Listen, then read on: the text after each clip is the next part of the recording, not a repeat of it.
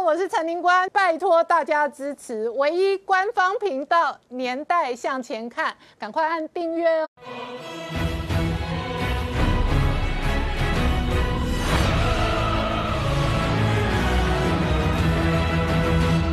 年代向前看，向前看年代。大家好，我是林官，欢迎我们忠实观众跟粉丝朋友扫描 QR Code 订阅《年代向前看》YouTube 官方频道。我们看拜登定调与中国的长期竞争之后呢，日经追踪报道哦，现在拜登政府仍然要主导去中国化的产业供应链哦，非中供应链重组。同时呢，在美国内部呢，面对跟中国的军备竞赛当中呢，美军又秀了超级黑科技的无人机。而美中的攻防，同时呢，事实上在整个太平洋的第一岛链当中，美日将强化岛链作战。不过呢，这一个美国事实上内部有学者判断认为，解放军的将领透露，习近平两年内可能拿下台湾。对台湾来讲，面对北京的文攻武吓，这背后还要这一个硬硬的，包含了中南海的斗争，可能带来对内对外的变数。然而同时呢，全球的疫情哦。在疫苗广泛的施打之后呢，事实上三四月份陆续解封之后，可能会有整个经济局势的调整。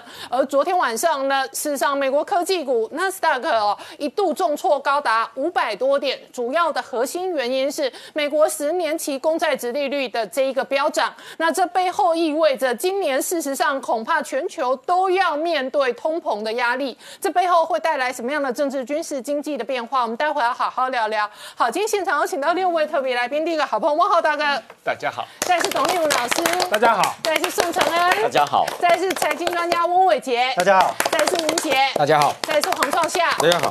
好，创夏刚刚看到的是拜登跟加拿大的杜鲁道哦这一个视讯会议，然后强调美加合作对抗中国，围堵中国。然后同时，美国内部的学者说呢，解放军的将领透露，习近平两年内拿下台湾。拜登政府面对于跟习近平很硬的长期竞争，然后加上有可能习近平会急到两年内就开始出兵拿下台湾这样一个态势之下呢，他又启动了全方位的一个出击。这全方位是什么？是地缘政治，是产业链的重组，科技战、金融战，全面的。他开始马上就有了动作。首先呢，他从了第一车打电话之后。跟杜鲁道，加拿大总理杜鲁道开始也是第一个视讯会议，开始跟各国元首展开视讯会议。然后跟杜鲁道里面特别提到的，除了说要合作之外，最重要是在地缘政治要跟加拿大合作，避免中国去拿那个北极航道，在这方面他们要共同的合作。然后再过来呢，北极航道合作之后呢，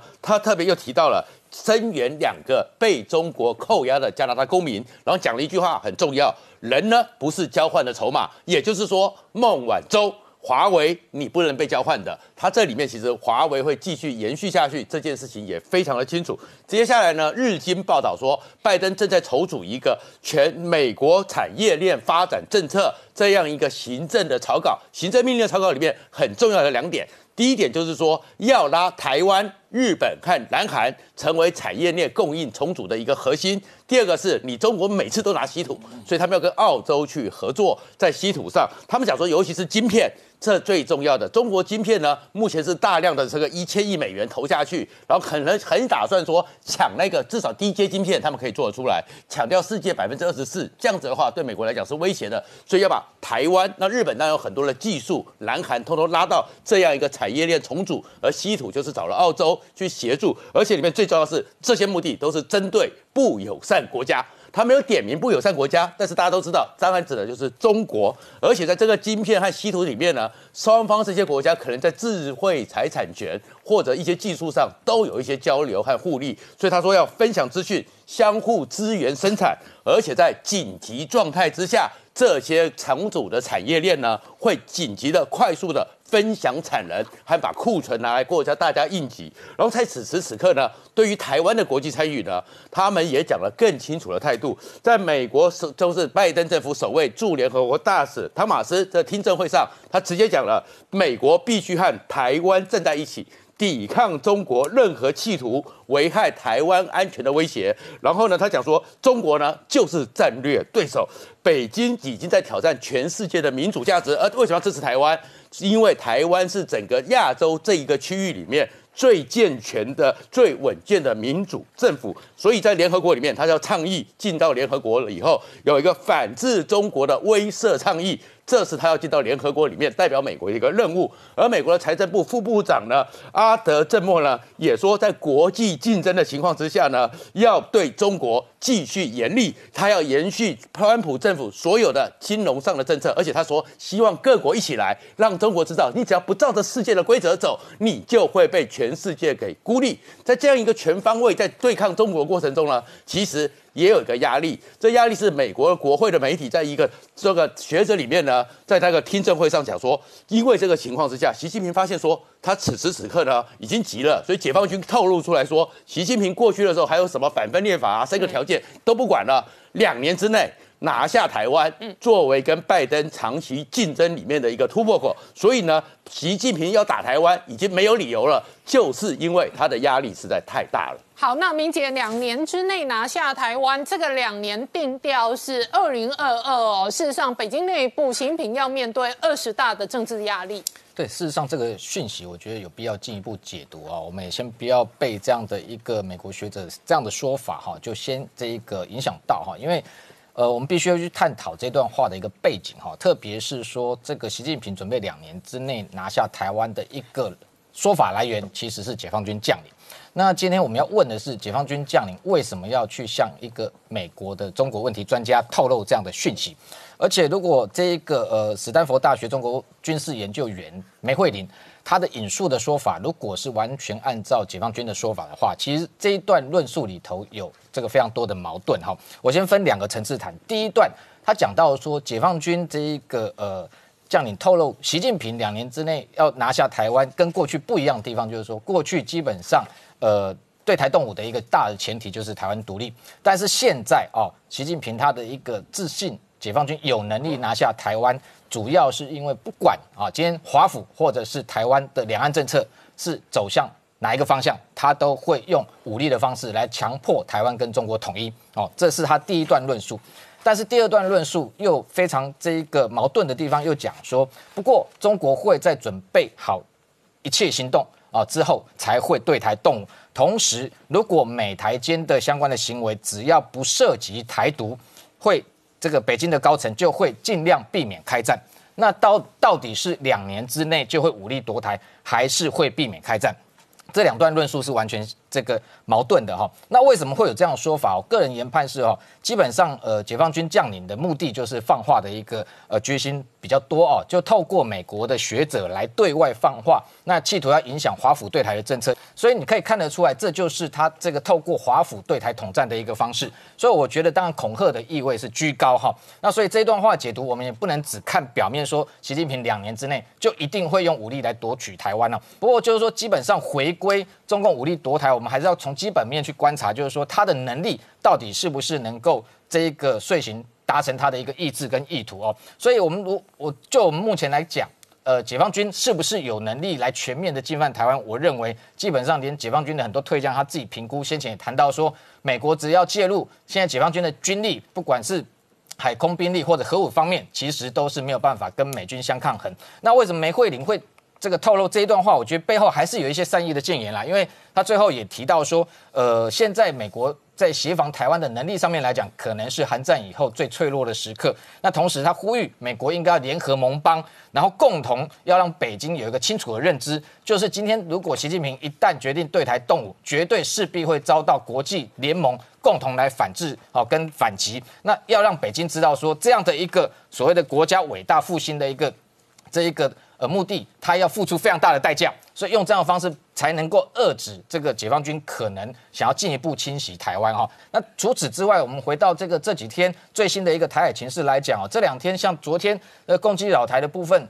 又有一个新的讯息传出来哈，昨天事实上就呃这一个有非常网网站是追踪到说，其实昨天共机在分别在北跟南哦有两架的共机哦，那在骚扰台湾。不过昨天国防部晚间他真是证实哈，就是说这一个共机扰台，昨天其实只有西南空域有一架，它的高度是两千公尺，然后是运八的反潜机。那外传说有另外一架在北部空域。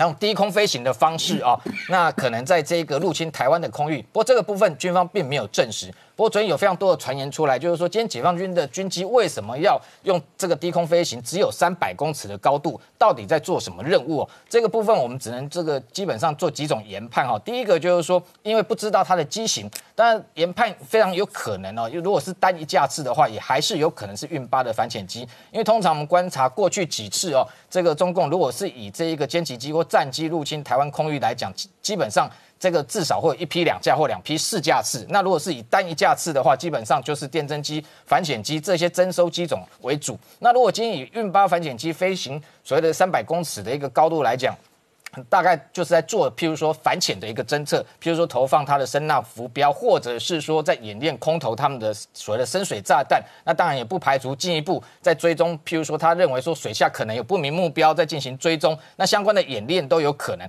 但是如果今天是动用到歼击机飞行以三百公尺的高度来讲，那当然企图哦就更加的一个具侵略性，因为特别是用这种所谓的低空飞行。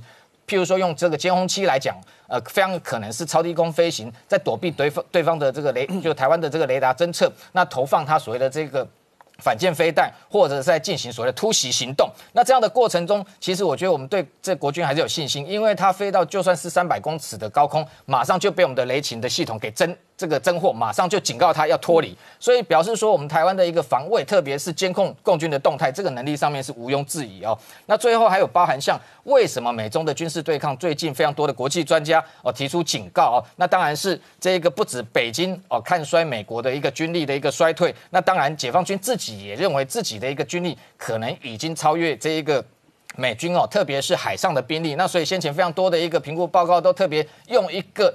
呃，这个论点说，这个解放军的前呃，不管是它的舰艇各方面的数量已经大幅超越美军，所以解放军最近又宣布说，它的最后一批这个零五六 A 型的哈这种轻型的导弹护卫舰哈，最后两艘已经交舰哈。那这样的一个零五六系列，其实包含像零五六还有零五六 A 有高达五十艘，加零五六的话有高达七十二艘，也就是说，从二零一四年开始，陆陆续续。这个所谓外界外称说所谓下饺子这样的一个大数量的一个造舰哈，那这样轻型舰艇满载大概其实只有一千四百吨哦，那上面火力其实不是多强，那大概只有四枚的鹰击飞弹或者十枚的红旗呃八枚的红旗十哦防空飞弹来说，那它透过这样大量的一个数量，然后要营造一个这个解放军海军的战力已经大幅超越美军的一个形象。不过实际上我们在观察中美之间海上兵力，主要你还是要看这个舰艇的吨位。看它性能哦，看它各方面的一个火力来讲，我就认为解放军现在绝对还不是美军的对手。那最后还有包含像渤海造船厂最近被美国的这个卫星拍到说有一个潜舰的船段，那被发现说可能在打造下一代的，包含可能是零九五的核攻击潜舰或零九六的战略核潜舰。那当然，解放军的这个相关的媒体也在报道说，这一型所谓的未来新造的核潜舰，它譬如说它的长度大概船段是有三十公尺，那宽带有十一到十二公尺。他们也认，呃，这个特别是这个对外宣传说，未来它的一个静音效果非常有可能直追美军的维吉尼亚级的核潜舰。不过以现在的技术能力来讲，其实美军的核潜舰它的静音能力，基本上解放军除非窃取相关的一个科技技术，否则绝对不可能哦追赶得上。所以总体上来讲，我们看到这一个这个北京对台基本上还是以政治这个呃。这个统一台湾为上策，那武力的部分，我们看到它还是对台施压的一个重要的工具。好，我们稍后回来。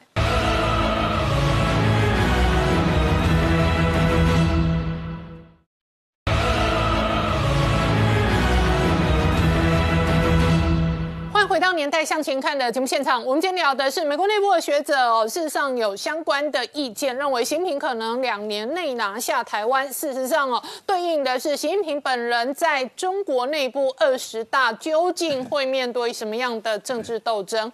那同时呢，在华盛顿内部。究竟要如何定调跟北京跟中国的竞争？陈恩刚刚看到的是，哦，拜登的团队哦，这一个主要的核心成员现在也直接定调，中国破坏国际秩序。那美国跟中国是一个长期的竞争。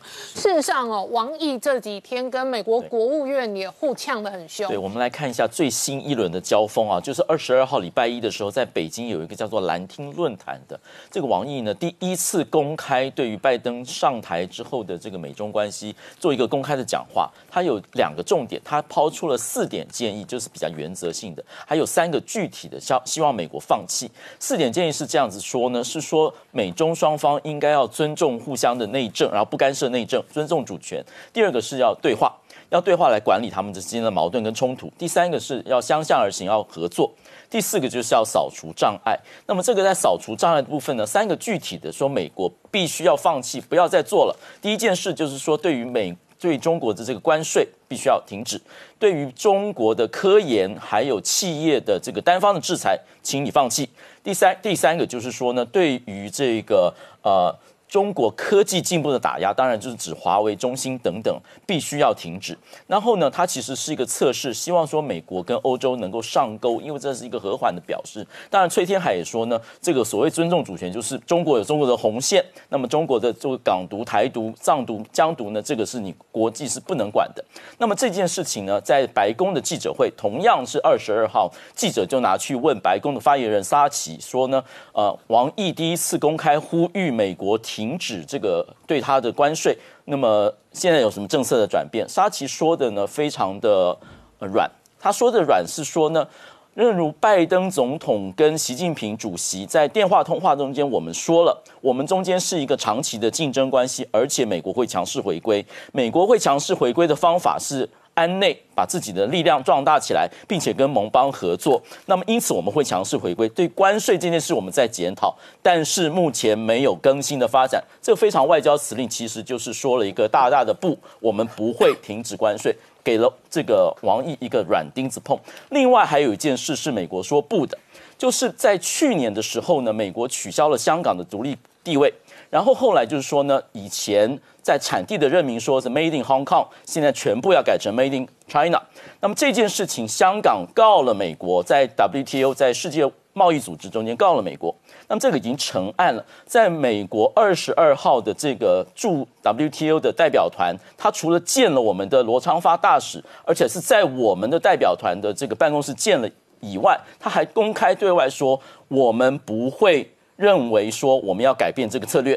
因为 WTO 法上面对于这件事情是管不到的，为什么管不到呢？他认为这是国家安全事项，也就是说这是一个高层次，这不是一个产地认证规则而已。那是因为更高的香港地位整体的改变造成了这个结果。所以其实香港在法律战上是不是能够对于美国能够打出这个一个好牌呢？还是说美国可以坚守这件事情？美国现在是说了一个大大的不，我们不会改变这个政策。还有一件事情就是香港最近呢，对于这个二零一九年的反送中运动中间的所谓的违法集会，起诉了这个现在开始庭审，包括李柱铭、黎智英，还有这个梁国雄等等非常高能见度的民主派人士呢，现在开始庭审有十几天。这时候裴洛西说话了，裴洛西说呢，我们认为这是非法的审判，这个是呃民主，他们是非常。长期以来就是坚守一国两制的民主派人士，他们的集会是他们的权利，这个是非法的审判，而且这个是中国对于香港人权的压迫，而且美国国会两院会要中国付出责任。如果我们不站起来抵挡中国的话，我们就是不是美国人，不能够坚持美国。这跟拜登的说法是一模一样的。那么余茂春在这个。接受自由亚洲的访问中间，其实对于王毅的这个有非常透彻的解析。余茂春是当然是庞佩欧的一个重要的核心幕僚。过去庞佩欧的种种的作为，能不能精准打击到中国，其实很多出于余茂春的手笔。他说的，他现在退下来到了这个回去做这个海军学院的教授。他说了几件事情哈。第一件事情是说呢，中国常常说你不要跨过我的红线，其实倒果为因，因为其实不是国际跨了。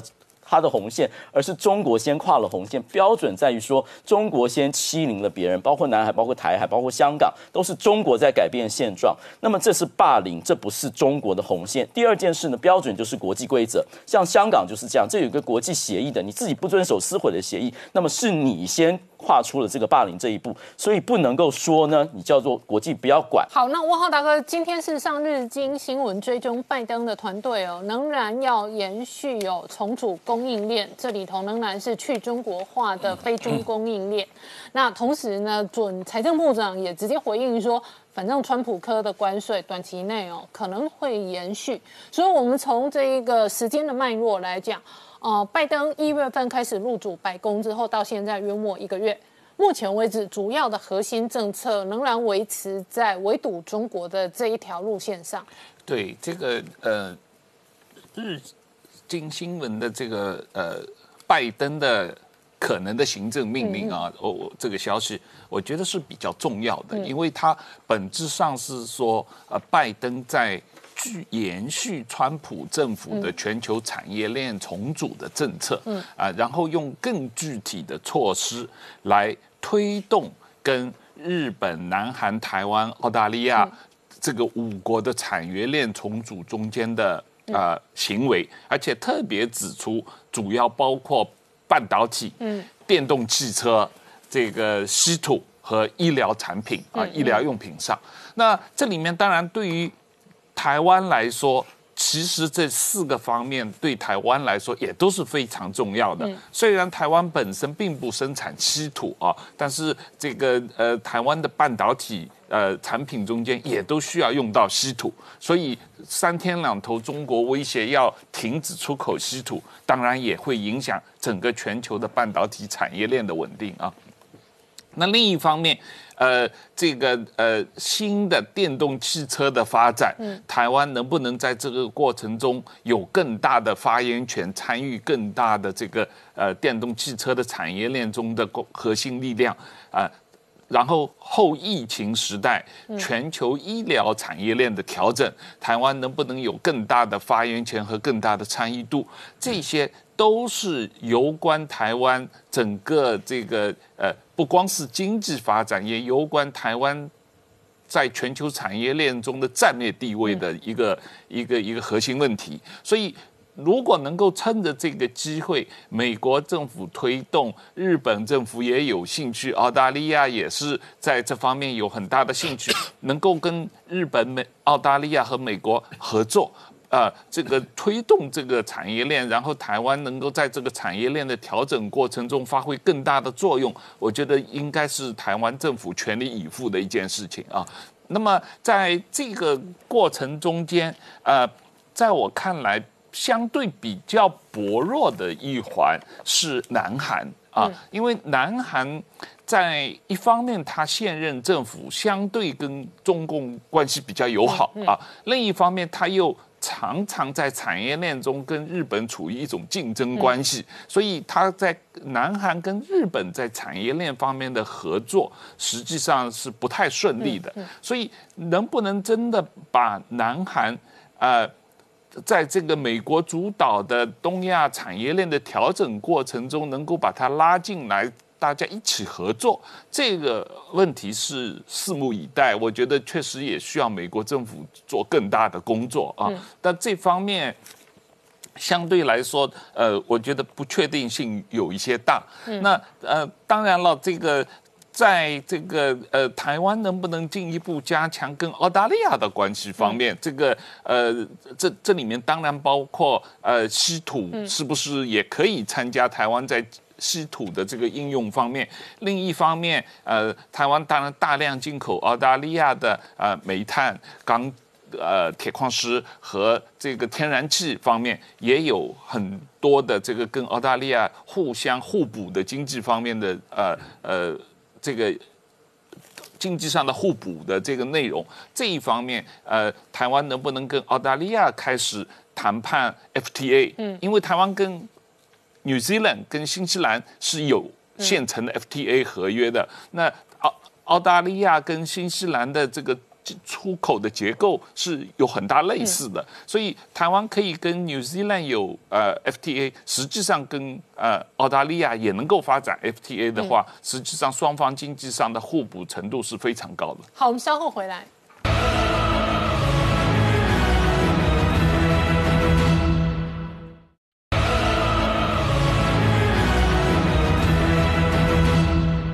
上年代向前看的节目现场，我们今天聊的是美国内部的学者发表文章指出，习近平可能两年内拿下台湾。那为什么外界会认为哦，习近平对于台湾有迫切的时间压力？一方面是二十大的这一个北京内部的斗争，另外一方面，董老师，东南中南海。最近的恶斗哦，从这一个呃周围附近一个六百五十公尺的餐厅突然发生大爆炸，立刻在网络上传出各种阴谋论哦，都可以窥敲一二。是的，呃，在讨论中共的内政之前哈，我们先回过头，我简单评论一下习近平两年内两年内要拿下台湾哦，呃，其实从拜登哦上台这一个多月以来。这种讯息哈是不断的哈，呃，我随便举例，你像前两天有日本的小笠原的教授，他是在美国的这个新闻周刊哈，他也这个有丢丢了一篇这个文章，也说二零二二年跟他说的是类似的哈，这是日本方面的。然后那个澳洲的中国事务的这个智库呢，哈也提出他的报告，也认为是未来几年内。然后再包括哈美国外交协会今年一月的等等哈，你可以看，包括美国自己，包括欧洲都有很多这种声音。过去这一个月来，那我觉得其中特别可以值得注意的是，其中有两个人的讲话哈。第一个就是美国的这个前国防部的那个助理部长科伯吉，嗯，他是说未来四年，OK，那他这个好显然呢，他是要警告这个拜登政府要要关注这个事情。上个礼拜还有另外一个人叫做陆克文，就是这个澳洲的前总理，他是说，他也说他的消息是得知中共的内部，他是说二零二七年，嗯，所以说你看啊，这一连串的消息，但是无论时间点是哪里。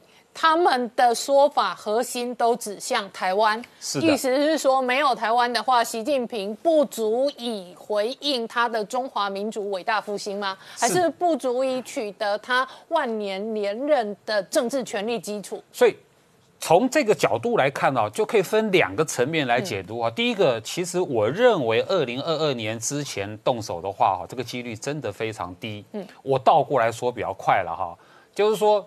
这个一方面，哈，习近平现在哈没有台湾这个议题的话，他他已经按照他的这个政治步伐，他已经在布局二十大了嘛。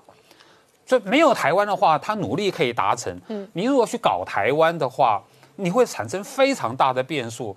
呃，那个陆克文他是一个亲中的政客，但是他他那篇文章我觉得哈讲得非常好，他其实在提醒中共，你这样做的话，你有三个低估。你低估了台湾的抵抗力，你低估了国际的反弹力道，你也低估了美国的这个反应会什么反应？你这三个低估，他讲的陆克文讲的是对的。何况众所皆知，就是中共的军力哦，别说什么他的那个双航母了，他的新的那个航母战斗群哦，都才刚刚开始要要出海要演练，所以呃，二零二七年也许是一个比较可可能的年份，但不会是二零二二年。好，这是一个方面。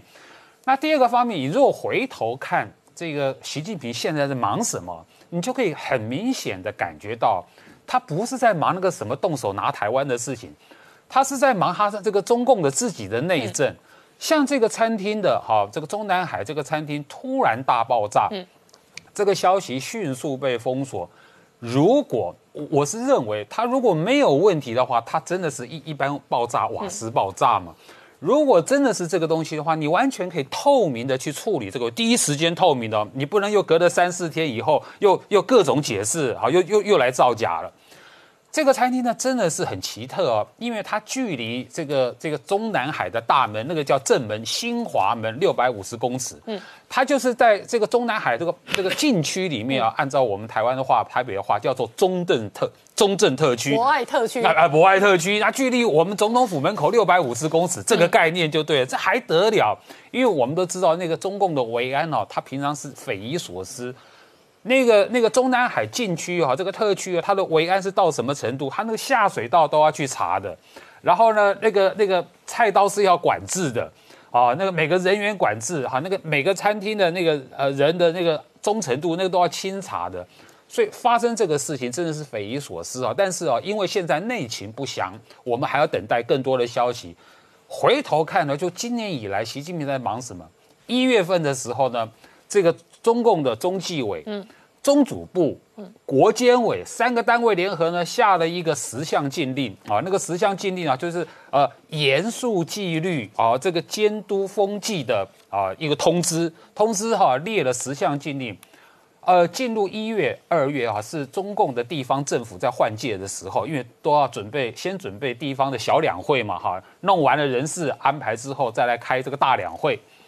那我们都知道，那个明年的中共的这个二十大，它的人事的安排，就是从今今天你所看到的这个地方小两会，你要开始做准备的。他下了这个禁令，哈，就十个严禁。严禁什么东西？第一个严禁结党营私，严禁买官卖官，严禁个人说了算，严禁弄虚造假，严禁违规用人。这个十个严禁一公布出来之后呢，当然他是要整顿，习近平是要整顿下面。可是每一个严禁看起来哈都是黑色喜剧、讽刺剧、幽默剧。为什么？这实际上不是在说你吗？尤其那十个严禁里面的最后一个叫做严禁干扰换届。嗯，哎，这个干扰换届，你习近平是始作俑者。所以说这十个严禁一下来之后呢，他就说哦，要开始了，就是习近平呢啊，要全力的去去去巩固他的权力地位了。再往下，前两天的事情，搞了一个什么党史教育动员大会，去纪念华国锋，有没有？纪念华国锋的什么啊？原来是纪念华华国锋的这个党性坚强、对党忠诚。嗯，什么意思啊？就说华国锋当年被拉下台的时候的，他也是呃这个国家主席、总书记啦，哈，这个军委主席。哎，可是他被拉下来哈，他只变成一个中央委员，然后呢，从此之后他消失了三十年。可是这个人呢，今天为什么大受习近平的称赞？啊，因为他党性坚强啊，忠于党的纪律。换句话说，习近平是在告诉他现在旁边的人：如果你被拉下来的话，你要学华国锋，嗯，你要这个党性要坚强，你要安安分分，你不要抱怨，嗯啊，你也不要去搞串联了。他其实就是这个意思。好，所以说你可以总瓜来看啊，就是说现在外界在这个今年那么关键的中国政治年啊的这个关键时刻。你可以看到，就是过去习近平执政八九年来，他整肃了这个江泽民的上海帮啦、曾庆竹的呃的曾庆红的家族啦、温家宝的家族啦、团派啦，举凡什么四川帮啦、重庆帮啦、广东帮啦，只要有帮啊就被整，各个省的啊大员通通被整，所以他现在的我我估计他现在的政敌已经不是一个单纯的上海帮，你把全部派系都得罪了嘛。那过去这八年来，你干了什么事情？就这些派系呢，哈，形成的所谓影子政府，北京沼泽，啊，已经帮你习近平搞了四个大坑，在那边等着你。啊，第一个大坑，个人崇拜。嗯，还记不记得？因为他第一任的这个中宣部的这个主任啊，这个中中宣部，刘云山，上海帮的人啊，就旗帜鲜明的上海帮的人，帮你搞了什么？你是核心。啊，领航掌舵啊，对啊，你是这个中共的领路人、总设计师、总舵手，就对你这个这个吹捧攻击啊，帮帮你搞个人崇拜。第二个，帮你取消任期制，嗯，取消这个任期制啊，其实影响非常深远哈，它让国际社会深刻的了解。你习近平真的是一个集权独裁的国家，你把自己任期制都取消，这个就是中美贸易战的一个起因。第三个大坑是什么？就让习近平什么都管，所以他被称为是全面主席、万能主席，他有十几个头衔，这什么意思？什么都让你管，其他人袖手旁观，管好了是你的事情，管不好你要负责任。最后一个哈，就是这些影子政府呢，北京沼泽，其实在习近平旁边安排了很多亲信，你连自己的禁卫军统领你自己都搞不定，所以我觉得这两年习近平啊够他忙了，够他忙他自己内政，嗯，他真的希望我们台湾啊安稳就好，台海和平稳定，这是他所他真心希望的。好，我们稍后回来。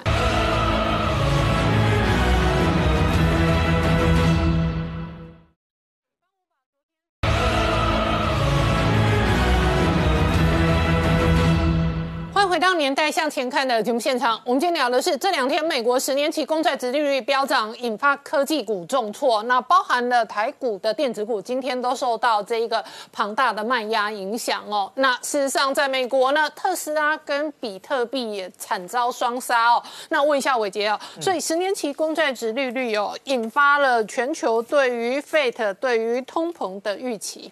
没有错，我想其实在这一段期间当中，十年期公债值利率已经攀升来到将近快一点四个百分点。那么不管是从台积电的值利率也快一点五个百分点来说，其实它的整个长期投资价值就开始减弱。甚至呢，如果跟这个美国的股息的值利率也是大概在一点五左右去做相对比，你就知道说为什么最近哦，当这个哦资金还是非常宽松的这个环境当中，美股是涨不动，因为资金是不断的从股市当中抽离，哦，所以其实，在公债值利率的部分，第一个它有具备有这个估值修正的一个压力，第二件事情就是股债之间的部位的再平衡，造成了这一次美股的一个大震荡。嗯，因为我们看到在纳斯达克指数的部分，昨天晚上是。跌了大概有三点九个百分点以上哦，那当然尾盘的时候有收红，不过就短线来说呢，整个纳斯达克指数也已经转到了短期的空头当中。嗯，那道琼工业指数呢，它虽然跌幅不重，但是它盘中的这个。震荡的幅度也快一点五个百分点，那么很明确的就是在告诉市场有利多不涨的一个现象。那么看到在盘中几个比较重要的焦点股，在 Tesla 的部分呢，昨天盘中是跌了十三个百分点。那么虽然收盘是有往上收红的，不过也是收跌的哈。那最近的这一个形态就非常的明显，是转了空头的一个态势。那么亚马逊呢，是在美国股市当中一个市值非常高的一个个股，在昨天下跌的过程当中，那盘中也跌了将近快三个百分点。而且呢，在苹果的股价上面哦，其实从今年一开春年初哈，就到跌到昨天晚上为止。那么在苹果的这个盘中是跌了六个百分点哦。那所以呢，从这个短线来说，苹果的股价也已经进入到空头的走势。那么比特币呢，在最近的整个投机资产的行情当中，是出现了一个非常非常大的一个震荡。那么光是这四个交易日当中呢，其实就从五万八以上跌到四万六以下，跌幅是超过二十个百分点哈。所以其实短短的几个交易日就可以出现这么大的一个震荡。另外在 Google 的部分呢，它的跌幅是相对的比较和缓一些些，那它只是回撤到月线的一个架构而已。不过后续呢，还是要特稍微留意一下下。跌破的一个机会还是非常高，甚至影响到今天的一个亚洲股市哦，在恒生指数我们在录影的这个期间当中，其实也跌了超过九百点以上，那这个就很明确的就是有一些收紧资金的一个效用，所以这个市场上的一个投资人就。有如惊弓之鸟一样，所以赶快把资金撤离哈。那另外在台北股市今天也跌了超过两百点以上，嗯，那么呢，在前坡高点一六二三八是失守的一个状态，所以其实短线上面台北股市也进入到了一个比较偏弱势的一个格局。今天外超外资是卖超了将近快两百四十亿，好那。台积电的部分，在一开春之后，我们在节目上面就直接告诉大家，它是跟不上台北股市，是有转弱的现象。那联电呢，也是回撤了月线的一个走势，主要原因都是昨天晚上 ADR 的重挫。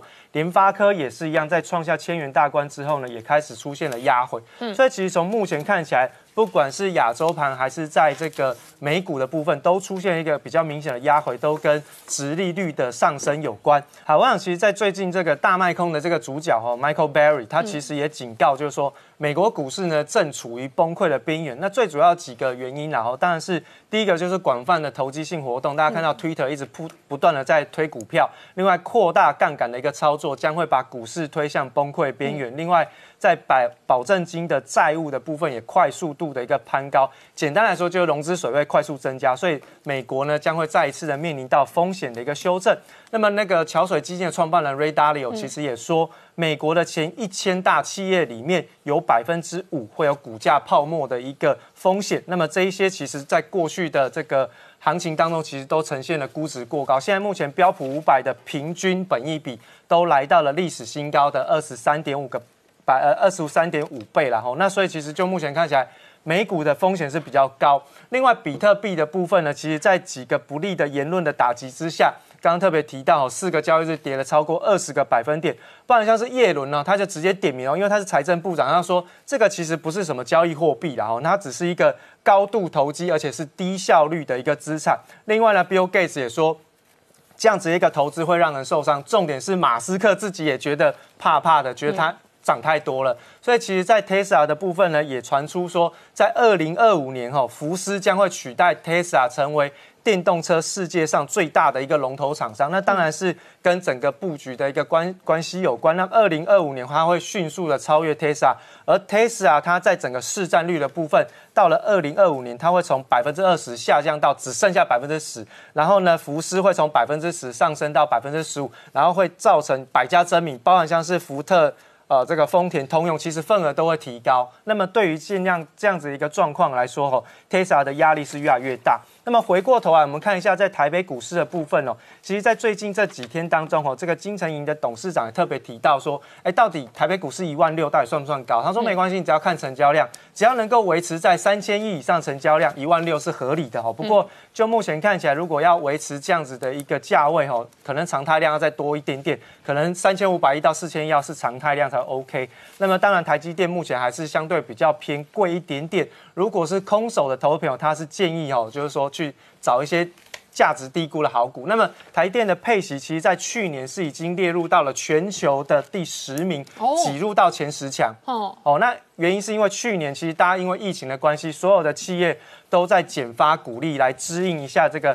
呃，企业所面对到的一些资金的压力风险，所以其实到目前为止呢，台积电的配息都还是相对的受到青睐的吼。那么在二零二一年的整个晶圆代工的表现的部分呢，这个 Digitimes 就说哈，今年二零二一年的晶圆代工，它的营收渴望突破六百亿美元哦。那继去年台湾的营收突破五百亿美元之后呢，今年渴望再创下历史新高。最主要原因还是来自于需求跟价格调整，还有扩产的一个影响。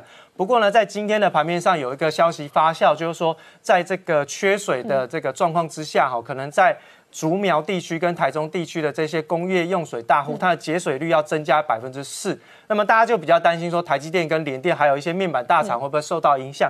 不过呢，到目前为止是。还没有受到任何的影响，而且呢，台积电跟联电也已经开始提出启用水车载水的一个申报作业，大家都不用太过担心了哈。那么另外呢，在全球晶片的一个动态的部分呢，大概全球晶片缺货的状况，可能因为德州的关系，有可能哈，在供需的部分会陷入到一个完美风暴，而且缺货会到今年的年底。那除非说在经济出现了一个比较重大的衰退，造成整个供需重新的调整。否则，在短期当中，晶片缺货的状况是不容易解决的。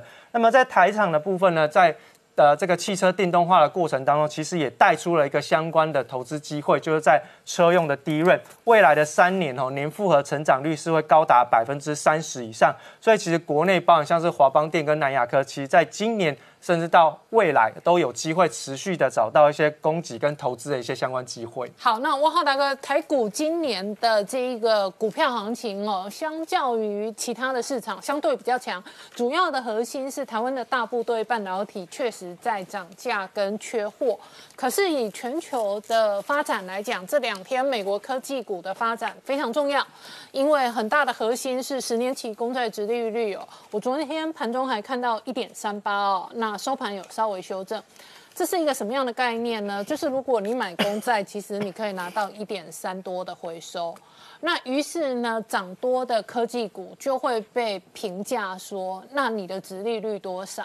那配息如果配的不够多的，低于美国的十年期公债，那资金当然就会觉得回到十年期的公债。这个是简单的经济学跟货币学的影响。然而事实上，金融市场常常提前反应，而且呢。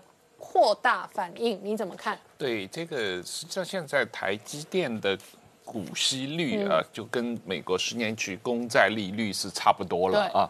那么当然，这个呃，美国长期公债的公债率跟这个整个股市的股派息率是有一个互动关系的啊。那么这个啊，本质上当然就是因为美国的疫情逐渐受到控制。嗯。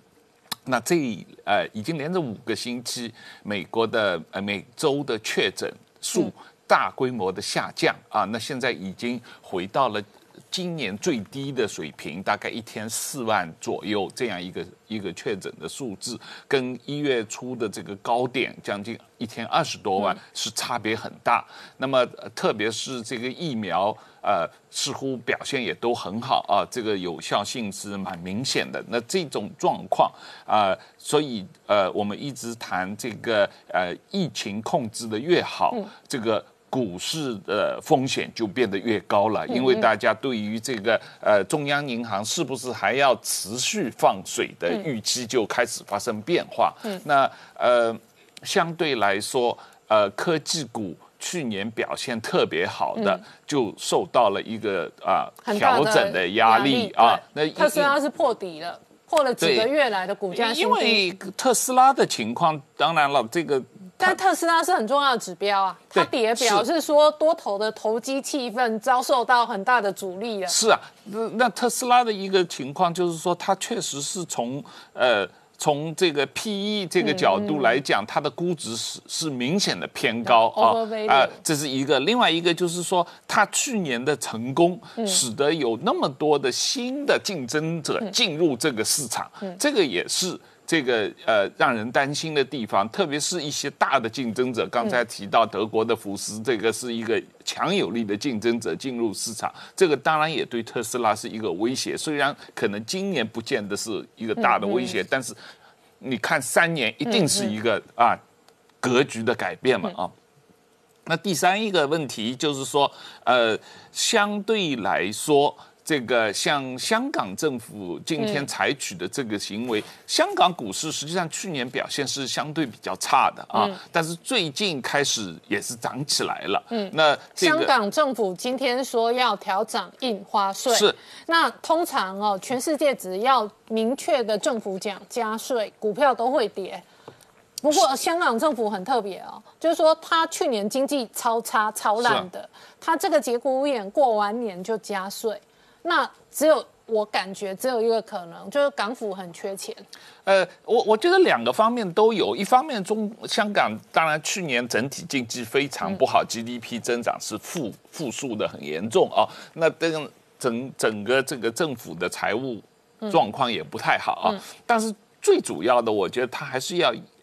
遏制香港股市的过度的炒作啊，因为这个呃年后这个呃。股今年以来，香港股市表现是不错的，涨得比较多，因为去年没涨啊，就等于是一个补涨。那这个有一些过度炒作的迹象，所以呃，香港政府也想，因为呃。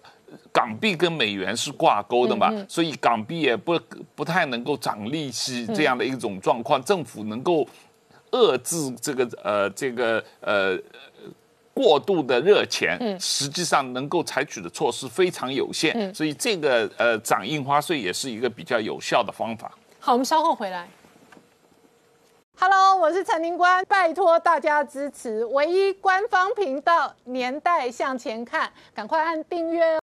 Hello，我是陈宁官，拜托大家支持唯一官方频道《年代向前看》，赶快按订阅哦。欢迎回到《年代向前看》的节目现场，大家好，我是宁官。我们看半导体产业哦，事实上在美中贸易战之后，就扮演最重要的核心角色之一。那今年呢，更是全球大缺货，大家抢产能哦。那特别是在车用晶片的缺货潮当中呢，这一个晶片已经变成全球最重要的核心物资。事实上，二十世纪的核心物资是石油，而二十一世纪的军工发展当中，核心中的核心竞争是晶片跟半导体。那事实上，台湾的半导体有独特的地位，所以外界评断哦，这一次美中新冷战最大赢家是台积电，而整个半导体产业链哦，会对全世界跟对台湾带来什么样的政治、军事跟经济发展的影响呢？我们今天要特别邀请从越集团郭志辉郭董事长专访，郭董好。诶，主持人好。嗯，好，我要稍微跟观众朋友介绍一下郭志辉郭董啊，郭董是崇越集团的创办人，那也在半导体业界耕耘三十年。崇越本身是半导体材料跟设备哦，在台湾哦非常这一个大规模的而且专业的企业。那早先你们是代理日本信越嘛？那这些年你们服务很多台湾的半导体厂、晶圆厂，比方台积电、联电都是您的客户哦。所以历经了三十年的。全球跟台湾半导体产业的变化，那先请教郭董，郭董怎么看这一轮半导体缺货缺到白宫也要来要产能，德国经济部长也想要来要货。我我觉得这个就是老天赏饭吃了啊，就因为去年的这个一整年的这个啊 COVID-19 的影响啊，那么导致于啊有一些这个像这个汽车厂商，他因为真的没有办法去工作嘛，所以他就 pending 了一些 order。那 pending 到一些 order 以后呢，就是 pending pending pending。那台湾是不错，台湾因为可以复工的非常快，所以台湾一直生产生产。台湾跟他们要订单，跟他讲说，哎，我要不要履行订单的时候，他讲说 pending 嘛，嗯，所以我们就做别的。但是我们 full occupied，然后他现在发现说，哎，奇怪的，我说复工以后所有东西都到位了，就是晶片没到位。对，那晶片没到位是这样子哦，就是台湾做的是 foundry，嗯。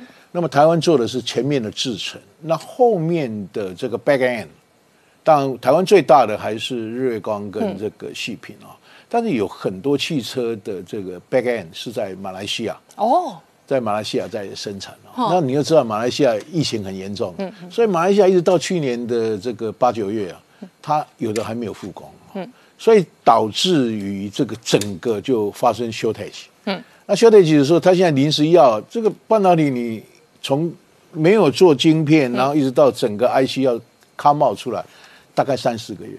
对，三四个月那怎么办呢？就是缺货嘛。嗯，那缺货的时候，大家在追啊。但我怎么可能一个汽车，嗯，这么高价值，然后这一个 IC 才几千块，嗯，然后因为几千块导致于我整个的产能都停摆。嗯，那这几个国家，日本、德国、中国啊、美国，都是汽车制造的大国。对。就是就是没有这个晶片嘛，所以他再看看这谁在生产晶片？那晶片的地方，哎，就台湾是最大的产能生产的国家哈。那台湾大概也因为这 back end 是比较简单，嗯，那这 foundry 但是还是要做了哈。所以有 mask，但是那个 line 要调整设备要调整好，它做到好两个月啊。嗯，所以大家就想说怎么办呢？我我们已经可以复工了，现在疫苗也打了，工厂也可以生产了。但是镜片出不来，那个车子还是不能出去啊。嗯，那车子怎么交到这个卖卖给这个消费者？也有告诉他说等镜片嘛，来的时候再把它安装上去，但是不可能啊。所以这整个会造成这个非常紧急的影响。主要还是说他们这几个国家的汽车厂，嗯，都已经开始可以 work 可以工作了，但是没有办法有适当的产能嗯出来。那台湾在制造这些晶片来讲，我个人在讲说，哎。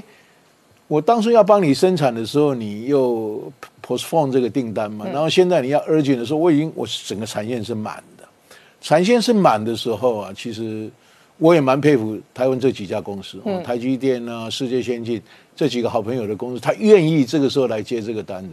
这个时候，我现在的这个价格正在好的时候，我怎么开这个线，牺牲别人来成全你呢？但是我想这个。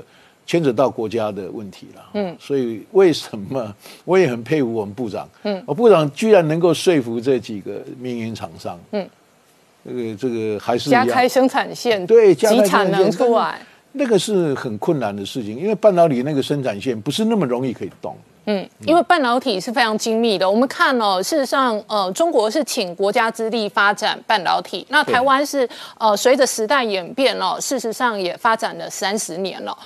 郭董，你怎么看今年的大缺货潮？因为传统上半导体也有一个景气的循环，那有起有落。可是今年是一个非常热的狂潮。今年的狂潮主要是来自于去年的疫情，因为疫情啊，这个疫情影响太多了。因为世界各地大家都没有办法进入正常的生产，嗯，那台湾是可以进入正常的生产，所以你会发现说。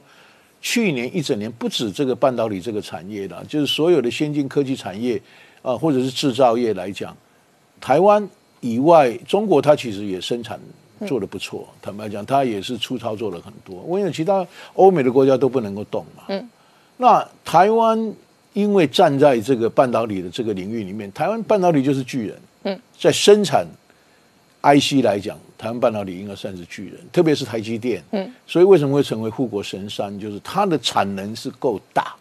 第二个，它的制造能力是够强。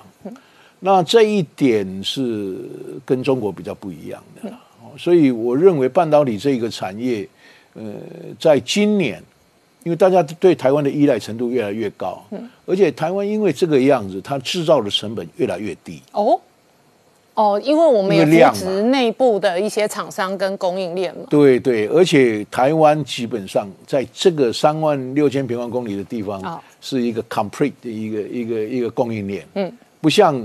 有的国家它的供应链太长了，嗯，它光是要送一个东西就好几天了，对，是不是？嗯，所以台湾是最优秀的。我我们台湾的半导体为什么这么强？嗯，我以前四十年前在搞半导体的时候，我们那时候只要供应客户，然后有问题就跟客户讲说，two weeks，好，两周，两周才有办法解决啊，应该请国外的 engineer 来，然后去看设备怎么样子，然后再修理。所以一台机器是要故障。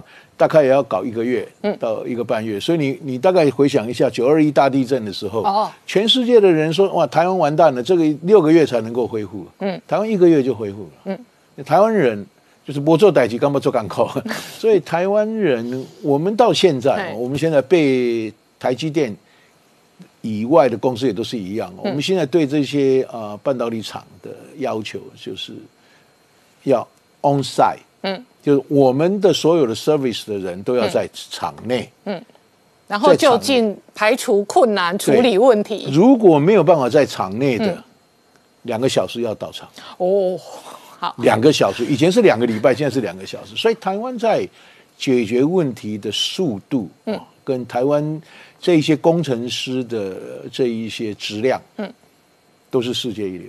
对，所以造就了台湾今天的竞争力。嗯。哎，所以您就是人才也有规模经济的问题。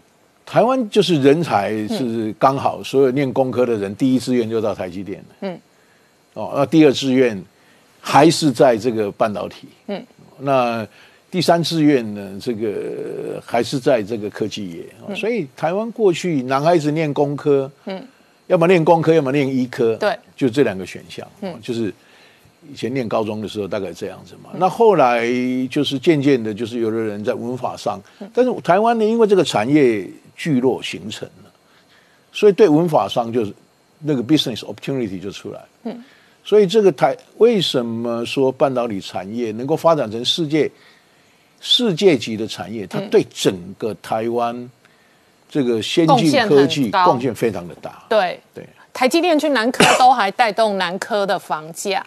就是说，而且呢，带动南科哦周围那个善化的小镇的平均所得收入，所以整个台湾事实上半导体的核心的国家能力哦，确实在这一次一方面贸易战，一方面疫情过后更加凸显。那另外一个部分是美国的围堵跟封杀中国，这个怎么看？美国它为了它未来的这个世界竞争力来讲，它当然不允许中国可以比它强。嗯，那中国过去的这个对国家，我们就要讲说是他怎么讲？他的他认为他应该要以世界制造嗯大国对作为他的这个努力的一个一个一个目标嘛。但是这个跟美国的想法不太一样。美国早期也是认为说，我们需要有专利，然后我们来保护，然后这个制造的部分尽量委外了哈。就如果制造不是自己的核心，可以委外。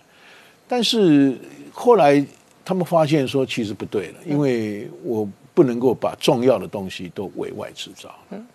所以中国他也发现说，哎，我什么都能够做了嘛。所以，我现在要变成是全世界的影响力，我变成要行销的大国，要要要消费的大国。所以，在中国来讲，他他没有错，他必须要走上这条路。那美国来讲，他发现说中国对他威胁太大。嗯。那“一带一路”以后，对美国的影响更大。那美国能唯一能够去影响中国的，大概就是从。他们过去习惯做的贸易战，嗯，然后在金融战，嗯，这个是美国最厉害的地方。对，而且核心在科技哦。这个郭董当年是日本信越的代理的厂商。那八零年代，事实上美国跟日本也有半导体战跟贸易战。没错。所以你当年应该可以理解到，哦，这个你代理日本信越的时候，日本的半导体是非常兴盛的。对。那台湾的半导体是很小的。对。可是三十年后，台湾的半导体很大。那日本现在剩下比较大的都是材料厂商。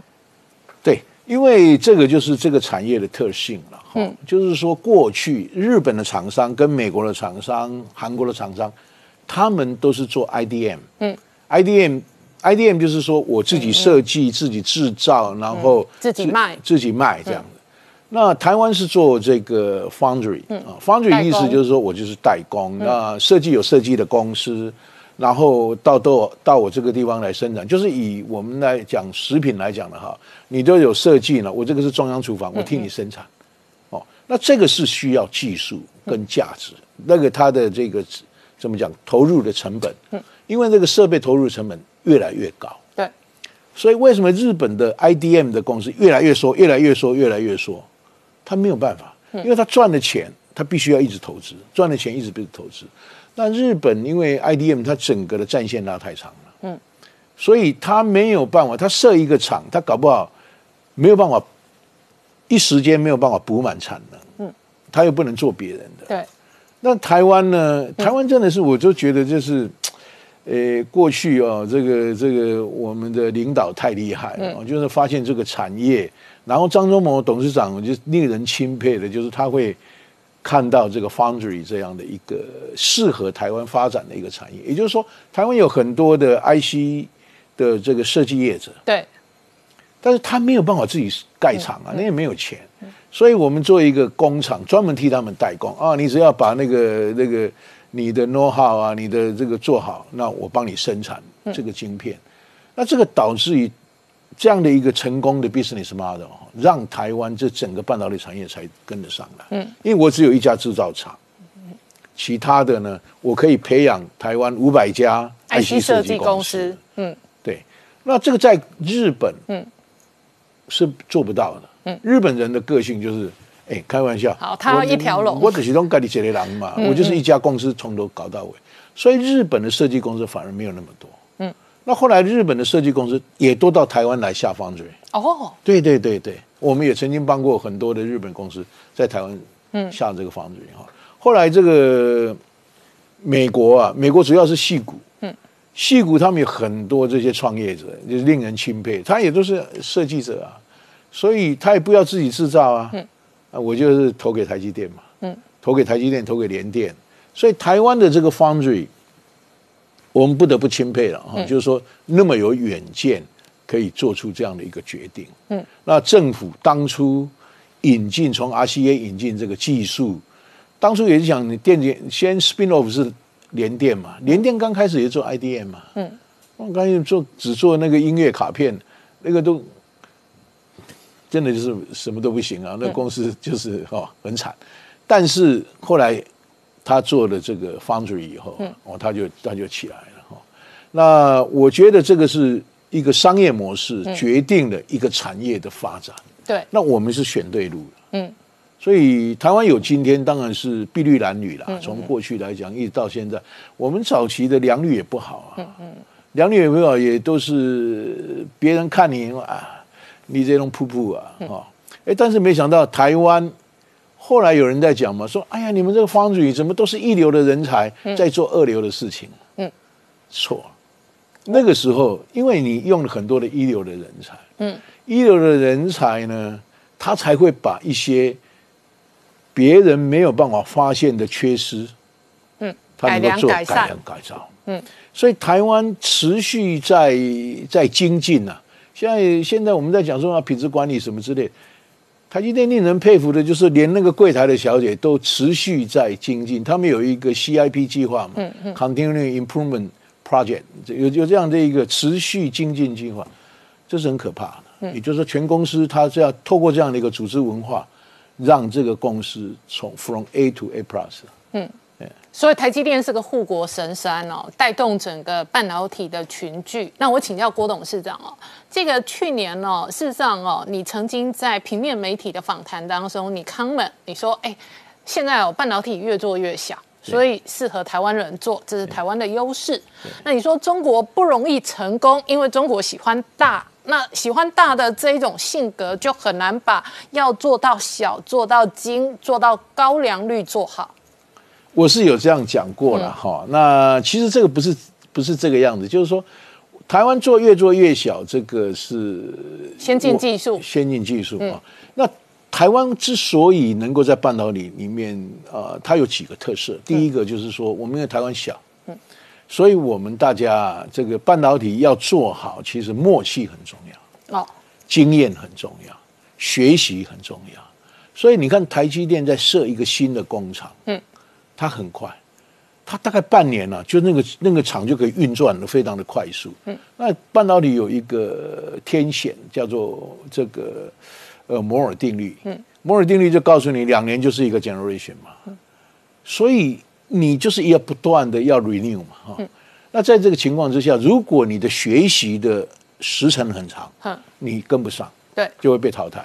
台积电厉害，就是说它在新厂或者新的 line open 的时候，它是两个 senior engineer 去 watch 一个 junior。哦，他是这样子复制他的专业经验，他是快速 copy 的，快速复制。两个 senior 看一个 junior 哈，二比一。对啊，我在中国我的客户啊很多嘛。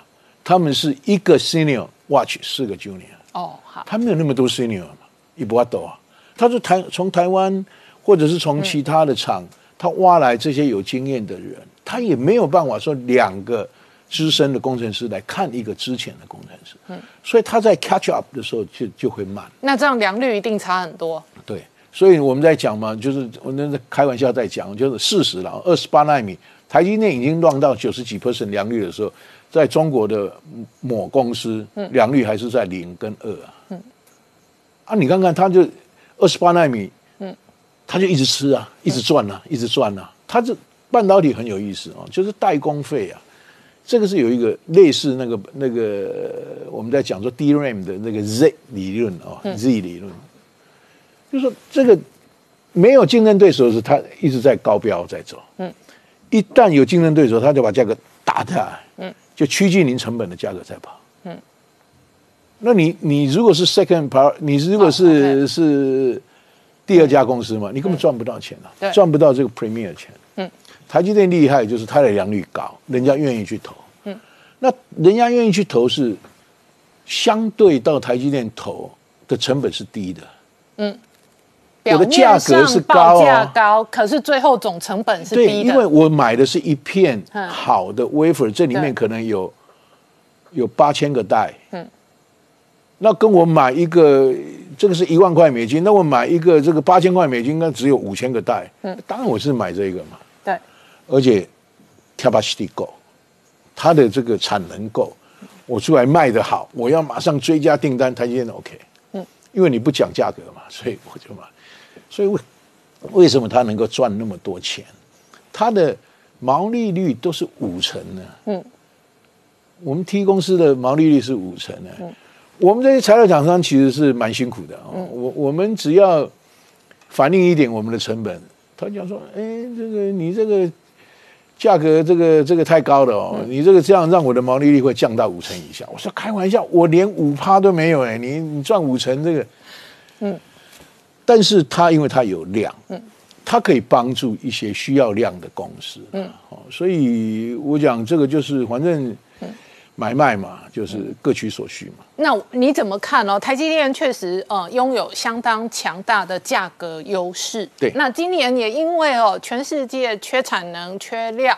事实上也有全面涨价的优势哦。从去年底开始，就说代工涨价、封测涨价，现在光主机原料可能都跟着涨价。我们原料涨价，这个是没有办法的事情嘛，因为我们也产能有限。台积电赚那么多，你也要涨一点。不，我的意思是说，过去我们的产能大概都是 fix。OK，那你 extra 出来我怎么办？我要么就挪别人的产能给你。嗯，我也没有办法开新的 line 了。没有办法开新的，因为我们那个一开的 line 就是 capacity 很大，化学的厂一定是这样的哈、所以我要挪别人的给你，那怎么办？你动手你要我要加班给你嘛，我的人员要加班吧，我我我的这些所有的变动成本都要增加，当然我就不能用过去的那个成本来计算给你，所以涨价是合理啊。那你怎么看今年的涨价潮？今年事实上你会发现电子产业哦，事实上是有全面的涨价调整的这一个趋势对。，因为这个一定会涨啊、第一个，因为因为现在去年的这个 COVID nineteen 以后，很多的 regular 的 order 都一直 postpone 嘛。嗯，那到现在开始疫苗也出来了，开始也恢复工作了，需求又增加了，在这个情况之下，所有东西都在涨嘛。嗯，材料一直涨嘛。对，材料涨，人工涨。嗯，那成品呢？当然就是它要反映成本，我们在反映成本啊。我只是，我我们已经 fixed price 是不会涨了。嗯，但是那个有年限嘛，比如说到今年年底，年底完了以后还是会涨啊。嗯，或者去年签的到今年六月底的，那七月以后就开始涨。嗯，这是一定的道理了。这是供需之间没有办法，这个供给一直没有办法满足需求的成长啊。嗯，那为什么供给会没有办法满足需求的成长？因为这个领这个领域里面的它一个 expansion 就量很大，跟半导体不太一样。半导体你说，呃，我现在 fab，我就 fab 做两万片，我不可能一次做十万片或者是五万片的 mega fab，我就两万片，然后做五个，那做十就变成十个，就是十万片的这个 fab 啊。所以这个就是非常有意思的一个一个供应链关系啦，嗯，非常有意思的供应链关系，就是说，哎，大家保持一定的平衡。对，那半导体事实上哦，这个以今年的发展来讲，代工价格也在涨价。哇，那早就涨了啦。嗯，对，就从去年一路涨，那今年可能在涨。你怎么观察了哦？这个半导体价格涨价这一波趋势？半导体价格涨价的趋势，我我在个人的看法就是一直涨，好，涨到什么时候？明年？涨到有新的 fab 出来，哦，涨到有新的 fab 出来，嗯，就是它能够有新的新的就是供给，嗯，哦，新的供给来满足这个市场需求，我想这是经济学道理啊，这是一定的。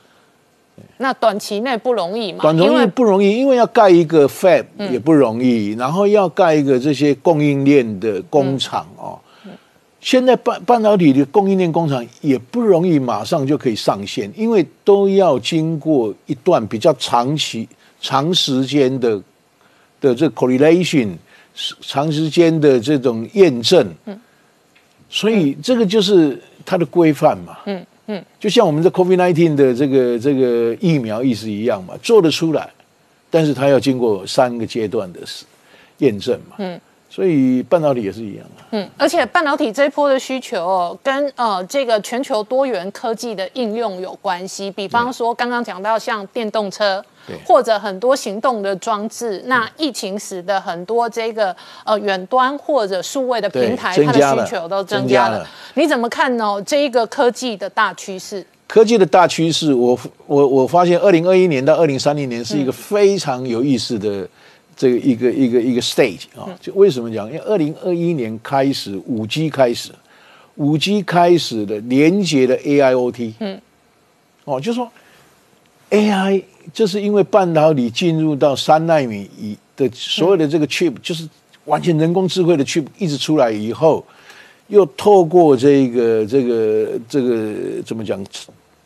地域地域之间的连接，就 IOT 这样的一个一个连接，那个 application 就整个都展开了。嗯，我我们之前在谈那个大健康产业的时候，曾经在讲，台湾要发展大健康产业是利用现在的医疗优势。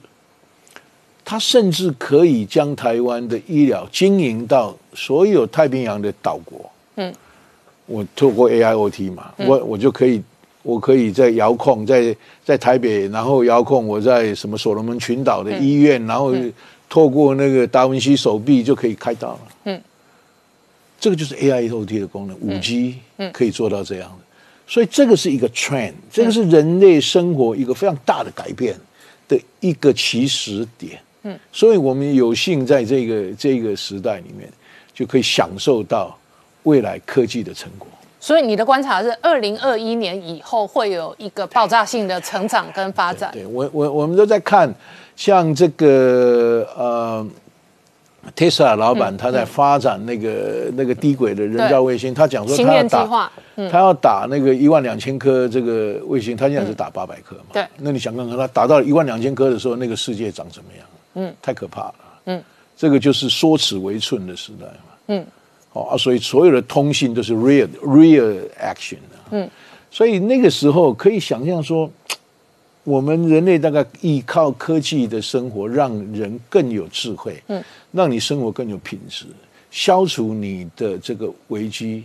嗯，我我昨天这两天看了一份报告，就是讲说，哎，就是哪一个大学他研究了，然后对心肌梗塞啊，就是它可以因为你的血流脉动、你的血氧的变化。侦测这个就知道说你会不会心肌梗塞，嗯嗯，三天内他就可以知道，所以如果人类可以预知你那个危险，你就可以解决那个问题嘛。所以我想对未来的生活真的是可以期许哦，就是说像主持人一百二十岁，您活到一百二十岁是是 OK 的，没问题的，以现在的医疗技术。活到一百二十岁要品质好啊。对，然后现在的我们在讲说，我们的现在科技业就是帮助你活到一百二十岁，长得跟现在一样。好好，那就品对质，好。不是只有只有长这样，就身体机能要维持现在这样。嗯，那做得到做不到，利用科技一定做得到。对。这个就是我们现在科技在进步最大的动力。那这一些科技的应用核心都不可或缺半导体。对，对，呃，我的朋友跟我说，像现在新的车子，即便是这个传统的车子，因为比方说他们有半自动驾驶的功能啊，等等啊，所以它的车用晶片的半导体哦，大概都是传统的四倍以上。对然后如果变成电动车的话那每一台都至少增加一千个的这一个呃晶片以上。对，那于是晶片变成很重要的战略物资，很像二十世纪的石油。当时哦，这个石油带动了塑化那原物料的发展那石油是这一类原物料的源头嘛？对，那现在看起来，晶片是整个科技的源头。没错。所以你又掌握了制造的这个、这个方讯啊，在这个所有的需求里面，最重要就是制造。嗯，设计大家很多的公司都在做设计，那谁来做？嗯，谁来做？谁来做得好？嗯，谁来做得快？嗯，那只有台湾。那台湾为什么有这个优势？回到刚才在讲，就是我们的工程师都投入了半导体嘛。嗯那我觉得说，这个对台湾到目前来讲，也许是啊可以的。但是我也曾经跟这个不是台积电的这个老板，我们也在聊嘛，就是说，哎，啊您你们公司是不是有台城青椒？他说没有，我们哪来的台城青椒？哦，都被台积电抢走。对呀、然后台积电现在又要、又要收那么多的人，现在台积电连中字辈都进去了嘛。好，那怎么办？他说没有关系，我们就是靠的就是就是 experience，经验。好，那所以台湾来讲，就是已经训练了一批非常完整的这一些 leader，嗯在工厂里面制造上面。所以你看看，为什么现在国外的大厂、大的设备厂、重要的设备厂，包括 ASML 啦，包括这个 Cox 呃日本的这一些在扩散领域的哈、这个 Tail、Tokyo Electron 或者是 Kokusai 哦，或者是 Applied Material，就是 H，他们是很厉害的。这些厂都在台湾设公司，嗯，然后连研发也都要进来。那我们当然，它最重要的研发不会放在台湾，对。它是放在美国或者放在荷兰或者放在日本，但是日本也是少子化。哦，对，哦，日本也是少子化。日本的现在的工程师是缺的一塌糊涂。哦，真的哦、对我日本的这个好朋友都跟我讲说，哎，您台湾有没有好的这个工程师，可不可以送进一点到他要进口工程师这样吗？对啊，所以日本他们现在非常厉害，他们对人才的吸收哈，他们要的是高阶人才，嗯。所以他就来讲说，你到日本来念大学，四年毕业以后，一年的语文学校，四年的大学毕业，你就可以留在日本工作，嗯。就可以拿到 working visa。我我最近也跟我们呃这个这个国家的大人做这样的建议嘛，你要的是高阶的人，嗯，你要吸引高阶的人，你不要去只做劳动力人口，嗯，劳动力人口你就是这种低阶的呢，你要辅导我们的厂商到到他们的当地国去做。嗯，那台湾呢，尽量呈现这些高端的制造啊，这样才符合台湾。台湾的土地少嘛，台湾的水也不够嘛，拿电的电因为成本太低，成本低了，但是台湾的电未来呢，我觉得还是够的。嗯，就是说你如果是 high value 的，你做的是高价值的东西，相对的它的成本就会低嘛。对，是啊，就好像台积电去亚利桑那州厂哦，水电占它的成本是很低了啦。对，它最近有一个报告嘛，就是说日本刚写了一个报告，就是说，哎，台积电到 Arizona 去设厂，它的设厂成本要六倍啊，嗯。哦？在台湾的六倍啊，哦，真的是这样吗？就是你他们的评估是这样的。OK，我我是觉得六倍好像高了一点啊嗯，但是台积电在台湾建厂的成本其实是低的嘛，哦，好，相对于其他的是低的嘛。那这个是为什么？因为你供应链都在旁边嘛，所以它的厂是低的嘛。但是如果你今天在阿里东纳设厂，嗯，你如何做好这个所谓的 just in time 对，的这个供应？嗯，那你们会跟着去吗？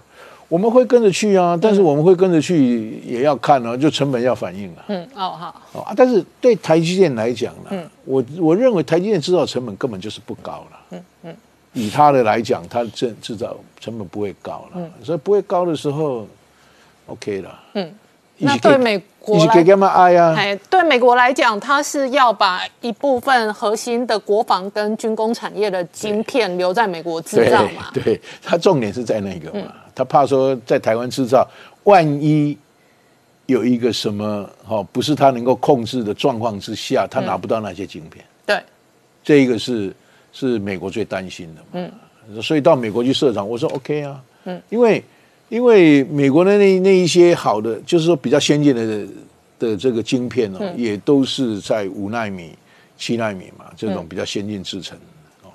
那台积电在美国的那个厂是八寸厂啊，嗯，它没有办法做这个，但是他那个是可以做做这个怎么讲，做一些比较高功率的大功率的商品啊。那美国社长有没有优势？没有优势啊。你看看德州，嗯，这几天哎，很惨了，怎么办？嗯，所以台湾的优势在这里啊，台湾不会下大雪，嗯，对不对？德州以前也不下大雪啊，那现在极端气候谁讲？嗯，对不对？台湾就是极端气候，也不可能下大雪。嗯，为什么？因为我们是北回归线经过的国家，北回归线经过的国家，你放心了，嗯，不会下雪。嗯那美国另外一方面会担心的是，台湾的这一个半导体的技术有没有可能哦遭受到这一个影响？比方说，呃，有一阵子美国很担心中国偷窃技术，这是一个；那或者是呃，中国把人才、把技术买过去了，这是一个。那另外一个是，还有一些资本市场的人担心，担心北京哪一天对台湾不止文攻武吓哦，直接有各式各样的侵台的动作，那整个半导体供应链就可能中断，这个怎么看？我倒不认为说这个供应链那么容易中断，嗯，哦，因为你要对台积电，因为台积电现在在中国也有厂啊，嗯，它有十四纳米的厂，它也做得很好嘛，哦，那但是它就是核心的部分会不会在那里嘛，嗯嗯嗯，所以那个整个的生产哦，就是我们觉得最好笑就是韩国，三宋也有一个厂在西安啊，科长以上干部都是韩国人。哦，真的哦、科长以上的干部都是韩国人，所以中国也弄不到技术啊。嗯，那最近不是讲说 Tesla 去那边盖厂，Tesla 也不给他那个五三大技术，不给他，所以他现在也也是没办法。嗯，所以中国要对先进科技哦，就像任正非董事长他在讲的，嗯。说他是需要化学家，需要物理学家，嗯，需要数学家，对，成成整合起来的一个很特殊的一个领域嘛。嗯，那以中国来讲，能够赚钱、能够发展更好经济的不不在这里了。嗯，不在这里了。而且做这个哈，它的关键的那个最重要的这个部分呢，大概中国也不 support。嗯。哎，不 support，所以没关系嘛，这个东西你就就跟人家买就好了嘛。嗯，就跟台湾买，跟台湾买就好了。嗯，对台湾友善一点，嗯啊，然后对世界友善一点，嗯。它就可以发展的非常，让它整体的经济的发展可以发展的更好。我我个人认为说，这个这种几率是非常非常的小，嗯，非常非常的小，嗯，因为美国它也不允许它这个产生就是呃台湾跟中国之间有任何的 argue 了，但他大概不会认为，因为这个产业太重要。了，嗯，那美国对美国来讲，现在美国要自己发展，它本来半导体产业就一直存在的，它的 Intel 够强吧，它的 Micron 够够强吧，它以前的 Global Foundry 这些都在，它是存在的，但是这一些人才不见得是美国最优秀的人才。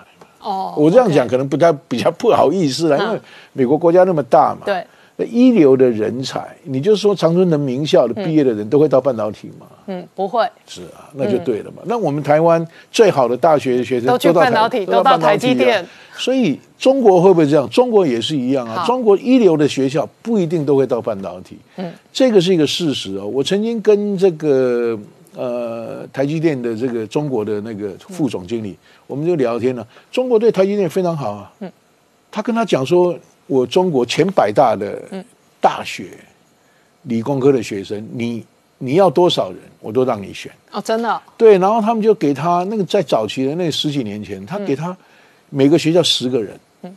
T o p hundred 十个人都非常优秀，人家在中国最优秀的学生，他收了一千个学生。啊，到中到中国的这个半导体厂，台积电半导体厂，到三年以后走剩剩下两百个啊，哦，好，因为优秀的人他不见得要在工厂工作了。对，半导体其实也是一个辛苦而且精密哦、复杂多元制成。因为你学的就是那那一段嘛，在那个厂，现在的半导体厂跟我们早期搞四寸、三寸的厂差太远了，差多远？差呃，以前我们就是，呃，我这样讲好了，以前我们大概骑摩托车啊，都会把摩托车零件都可以拆好，然后再组回嘿来，好不好？就是三寸的。好，现在的现在的这个，因为都太多的电子化的东西，所以你大概拆得出拆得好，那组不回去了。嗯，所以现在啊，这样讲形容另外一个形容所以现在中国就算拿到设备，都未必 run 得好。对我我的意思就是说，医生，嗯，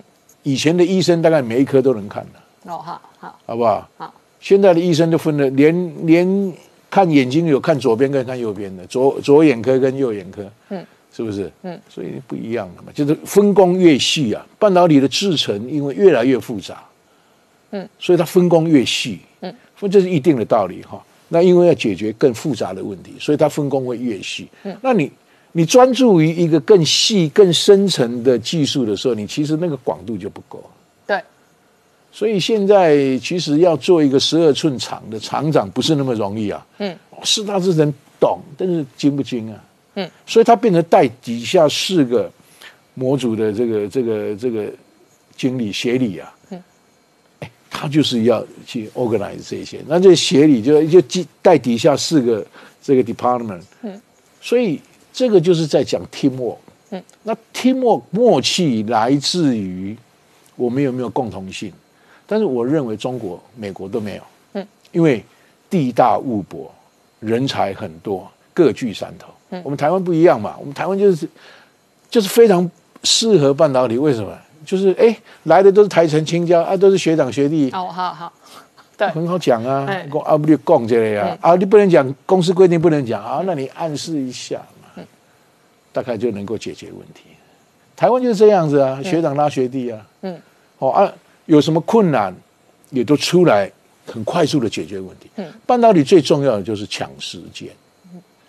那其他大的国家哈，它不容易弄，就是什么？因为它的这个地大物博，人各种的人才都有了，所以大家要光光是要 communication，要 communicate 就没有那么简单。嗯，那就你的观察，像台积电这样护国神山哦，它的领先的趋势哦有多长？像现在台积电跟三星的竞争已经杀到三纳米了嘛？对，三纳米台积电还是领先了一点啦。但是我个人认为哈，台积电因为它的接触面比较广，嗯，就是人家愿意让台积电放出来的地方比较多。那 Samsung 因为它有 IDM，嗯，他自己还是有做一些商品，所以人家不太愿意到台积到三送去投片了哈，这是这是一个关键呐。第二个就是说，呃，台积电的这个怎么讲？它所有的供应链，嗯，它所有的供应链是比三送啊要台湾比南韩强，强。啊哦。南韩就是，嗯，它还是有分啊，三星派的对，跟 Hynix 派的，嗯，啊，这个这个这个就非常有意思了，就是说我们在供应链，就是我们卖三星就不能卖 Hynix 啊，嗯，我卖 Hynix 就不能卖三星，真的。哦有有的被要求这样子。啊，可是像你是台积电、联电都卖，都世界先进、力基电都可以卖。我都可以卖，但是不同的东西。哦，因为我们还是 joint develop。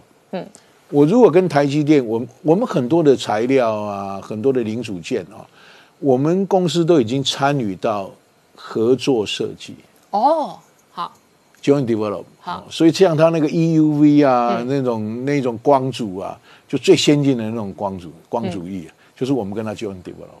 嗯，哦，我我们新院也没有办法自己说开发出来一个好的光阻。那个一台 EUV 的那个那个，那个 设备要一亿欧元嘛？对我我们也我们我们对干嘛去买那个？嗯，当时要跟台积电共同。那台积电有买到设备，但是它没有好的光阻也不行。嗯，所以他一定要找我们共同合作去开发。那、我们有幸了，就跟台积电合作很久了，所以我们我们是他们非常重要的 partner。嗯，然后第二个，像我为什么讲说 cores？我的工厂，我的石英工厂在台湾的两个石英工厂，我大概有一半的产能是给台积电的。哦真的哦对啊，好因为只有我们能做嘛。嗯，台积电大概台积电它大概重要的产品都是委赖我们做，因为我们可以替它保护。嗯，好，然后然后我们会就是 on time delivery，所以其他的人没有我们那么大的 capacity。嗯，所以我就觉得说，台积电跟供应链的这个关系是非常的密切的，这个跟韩国不太一样。啊，台积电他们现在也发现说，三纳米再往下走两纳米或者是一点五一纳米的时候，它最差的就是材料关系，嗯，就是这基础原料材料的关系。那这一部分是日本最强，对。所以他才会因为这个样子，哦。才去跟东京大学合作。他才要去日本投资，对对对，就他要掌握他的材料，他要掌握他的材料合作了。刚开始是讲说材料共同合作，他们也找了东京大学，然后也也都讲好了。后来日本政府觉得说，哎，不能不能这个样子啊，我们日本的这个半导体不能说只服务这个台湾，我们日本你是不是可以再让我们日本有机会把这个半导体再撑起来？所以他就希望台积电到日本去设厂。嗯，那台积电讲说，我生产盖一个厂要投资就是一百亿美金啊，这么大的一个钱，我可能要要计算我的效益嘛。所以台积电一直很希望在台湾生产，就是因为台湾的这个生产效益好，然后成本低嘛。那到国外就不一样，就是说。台积电它另外一个优势是，它是国际性的报价，美国的报价，但是它是台湾的成本，台湾成本啊。这就价差很大。对啊，啊，那你到到那，因为这个 IC 一定是国际报价的，嗯嗯嗯。那我说你到日本生产，日本的工程师也不足啊，嗯，对不对？那你还是要从别的地方派人去那个地方，那再来就是日日本的税也高嘛，嗯嗯，对不对？那台台积电在台湾税也比较便宜，嗯，所以台积电留在台湾还是一个最好的选择。台积电留在台湾最好的选择，台积电为最好的选择是第一人才，嗯，他不用担心，因为一流的人都往台积电跑，所以哎最近经济部还说，台大、清大、交大、成大要成立半导体学院哦，几乎专门供应他人呐、他缺八千人嘛，嗯，所以我们这个研究所要开八千人研究所。我想，OK，国家必须要有选择，因为我们这个这么小的一个一个一个国家哈、我们必须要选择，我们不可能什么都做。对，那你要选择一个最强的，嗯，能够发挥的产业，就是半导体产业。我觉得这个就是老天爷赏饭吃，走到这里，一流的人才做一流的事，嗯，然后不断的在竞争线上面领先，嗯，领先创造那个领先距离。那这样子的话，其他国家的一流的人才会不为你所用，嗯，因为你少子化嘛，你还是人才越来越少。所以你就是吸收国外一流的人才。那所以我才在之前写了一篇文章，就写说，台湾应该要将这个大学的教育哦去开放。哦，那么让这一个啊国外的这一些人来台湾读书学习，不管啊企业用奖学金的方式来 donate，或者是国家有一笔预算，然后同意他们半工半读也好，或者怎么样的，这样子的话，这一些人留着，那将来他返国以后啊，就是我们可以到那个地方去，嗯，将我们的企业做更大的扩张了哈。那因为这个是一个时时代的趋势啊，像日本的男孩子已经尽量不念工科了，嗯，因为工科毕业一定到工厂嘛，哦，那到工厂去工作哈，就很有意思。我日本朋友跟我讲说，那有什么差距？他说娶不到太太。好，哦，因为没有女孩子愿意嫁嫁给老公是在乡下。的，嗯，因为日本的工厂都在乡下，跟我们不一样。台湾是城乡几乎没距离嘛，嗯，日本是差足之类了哈，所以日本这个女孩住乡下的女孩子，高中毕业以后都要到都市来念大学啊，然后家最好是住在都市。男孩子尽量不念工科，然后就念法商，然后在都市上班啊。所以他工厂现在找不到人，所以日本因为找不到人，所以它的自动化就非常快，哦，好，生产就自动化，自动化。哦台湾其实也应该要高端的，他们要看到这个问题了。所以我们现在的智慧制造越来越厉害，也是因为因应未来的整个世界的转变。嗯，那郭董，我再请教你哦。事实上，这三十年来哦，整个半导体产业哦，也有它这一个呃发展的循环。那台湾确实非常明显的是，美中的贸易战之后哦，更加凸显台湾的半导体的重要。那疫情过后，去年这样一年多，那台湾事实上在晶片在半导体的发展哦，也引起了全世界的注目哦。那你怎么观察哦？这个今年一月份白宫换主人了，嗯，就是说川普事实上是呃全球反中第一大将，那现在换上的是相对的温和派的拜登。嗯那不同的人掌权，会影响到美国对科技或者你们在第一线产业的这一个各式各样遇到的趋势发展的改变吗？OK，我我在想，因为现在还没有办法看到很具体的这个行动了哈。他还没有解封大家都在华为幻化嘛，大家都在幻化。那我是认为说，如果是原来的这个 这个川普的话，可能就是泾渭分明了。嗯嗯。那现在这个拜登上来以后，可能会稍微 soft landing 啊、s o f t landing，所以。会不会那么严谨，我就不太清楚了哈。那中国如果愿意，嗯，对美国的呃所谓的专利啊这一些智慧财产权给予尊重，我看会是会会这个事情会缓的，因为毕竟美国还是它没有那么快可以建立这些民生民生制造的商品，大部分都是依赖中国制造比较便宜的商品过去嘛，所以这个应该是会会和缓的。我的就是说，美中贸易战之后，美国事实上非常明显的扶植中国以外的供应对，链。但，是就是东南亚嘛，对，或者印度嘛，印度嘛。或者像伺服器这一些都回台湾嘛。对，那这个就是他反正到他没有担心的话哈，他可以对中国他就他就可以放缓一点了，他不需要把它掐死的。嗯，哎呀，所以封杀华为，那这个拖累影响中国的五 G 发展之后，他就直接进入六 G 跟这个新他有两链的个他两个策略嘛，第一个就封杀你五 G 嘛，第二个就赶快发展六 G 嘛。对，那我想这个同时，这个这个齐头并进的时候，嗯，这个对中国的影响会比较大，嗯，啊，对美国来讲，它反正专门在走这个 software，因为它的它的 patent，它不用再去找那个五 G，因为五 G 的 patent 几乎都被中国注册完了，所以它不用再去找那个空隙，它直接就 upon 那个六 G 的 patent，嗯，所以这个对美国的发展又回到好。就是他美国我我的是老多啊，对就是你看他当初三大车厂没落，他今年拜登就说我要力挺电动车，对。我联邦的车子都用电动车。对，他整个这一个汽车革命之后，他又可能变成汽车大国。因为未来的汽车、未来的电动车或者自驾车，就是电脑放在四个轮子上面。嗯，这跟过去不太一样。对，但是过去的车厂三大车厂，其实他们也有非常严谨的所谓的这个制装的技术在，所以电脑又是美国的强项。嗯，software，为什么这这台车无人制、无人驾驶的车，这所有的 domino 号都在美国人手上。嗯，都在这些这个什么呃这些大的软体公司的手上嘛，所以。我觉得这个美国他们一定是未来电动车的这个最厉害的国家。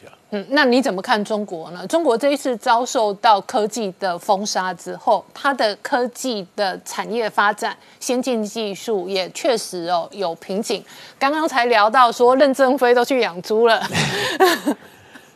任正非养猪是我觉得合理啊，因为现在中国就是缺猪肉嘛。啊。所以他他们用智慧养猪，把猪养好也很重要。猪养好，然后增加自己的底气嘛，嗯嗯，增加自己的底气，不然你在五 G 可能会被封杀多久不知道啊。嗯，五 G 它可能会被封杀到美国的六 G 起来以后，它才会 open 嘛。对，但是五 G 就没有市场嘛，不进来了，因为不见得全世界所谓的这个啊后后进的国家，哦，或者是开发中的国家都一定要用六 G 啊？No，这是所有的先进国家才需要六 G。嗯。那后进国家跟那个低度开发国家，它可能五 G 就是非常棒的一个一个地区，嗯所以对中国来讲，它经营它的非洲，经营它的南美，经营它的东欧，fine，嗯，OK，所以任正非只要底气够，嗯，撑到再撑个五年八年，嗯，OK 了。好，那郭董，我再请教你另外一个问题。从去年疫情之后，刚刚讲到欧美很多地方、很多工厂受到这个疫情的影响，所以它影响了产能。那呃，陆续可能今年的三四月份都会 reopen。那英国、美国、那欧洲其实很多国家哦，大概都渐渐的在夏天可能变成一个比较呃回到过去正常的生活。对，好，那这中间呢？呃，刚刚讲到电子产业链的吃紧的状况，它有没有 overbooking 的状况？会不会呃解封之后，这整个供应链的这个状况就这个正常化，而且舒缓了？今年大概不会舒缓了。哦，你觉得今年一整年都不会？光是这一个啊，transportation。问题都很大，嗯，你没有看到现在的海运哦，好好，几乎就找不到那个货柜了嘛，对对。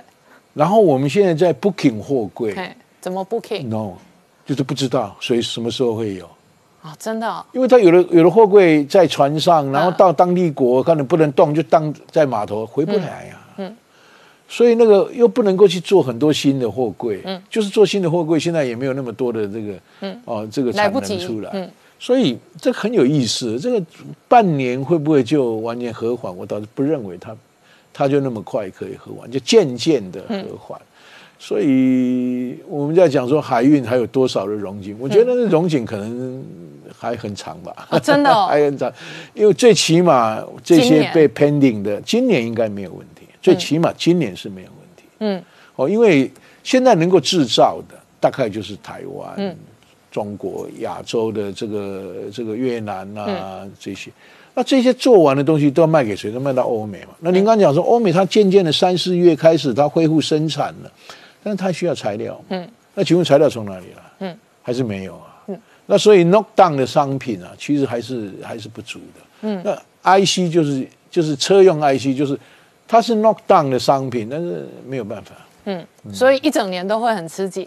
我我倒是认为是没有那么快就可以缓解了。嗯，那有的东西比较小的东西，这个透过 air cargo 哈，air air cargo 是比较容易的。就是说，比较大型的需求，原料啦或者大型的设备啊，这个没有那么快。嗯，但是如果比较小型、轻型的这些。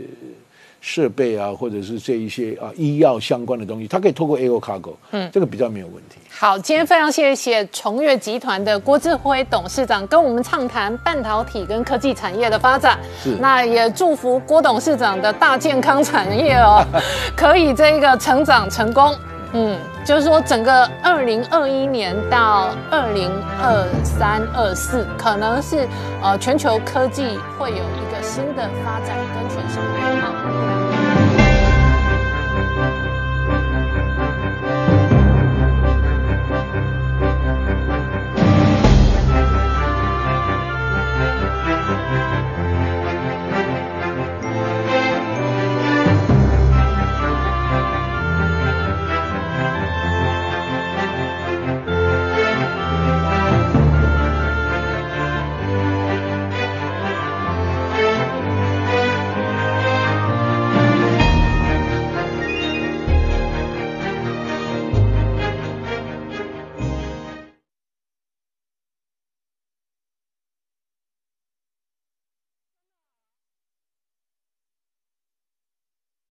我是陈宁官，拜托大家支持唯一官方频道《年代向前看》，赶快按订阅哦。